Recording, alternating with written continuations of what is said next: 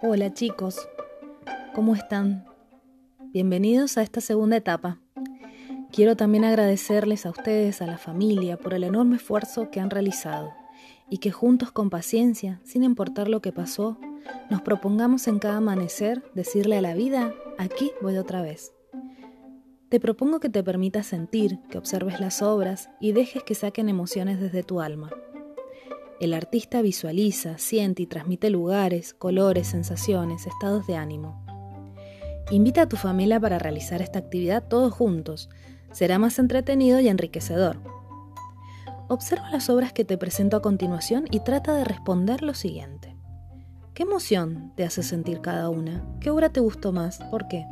¿Qué obra te gustó menos? ¿Por qué? No hace falta ser un entendido de arte para disfrutarlo. Mira una obra y deja que te lleve a mundos imaginarios o te haga conectar con temas reales, que te haga pensar, conmover, alegrar o entristecer. Deja que te haga sentir.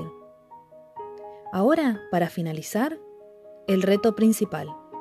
Elige tres colores, los que más te gusten, y solo con esos tres colores vas a recrear una de las obras o reinventa una propia.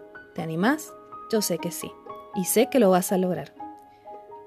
Acordate que es tu manera de dibujar y pintar lo que cuenta. ¿Te gustó el reto?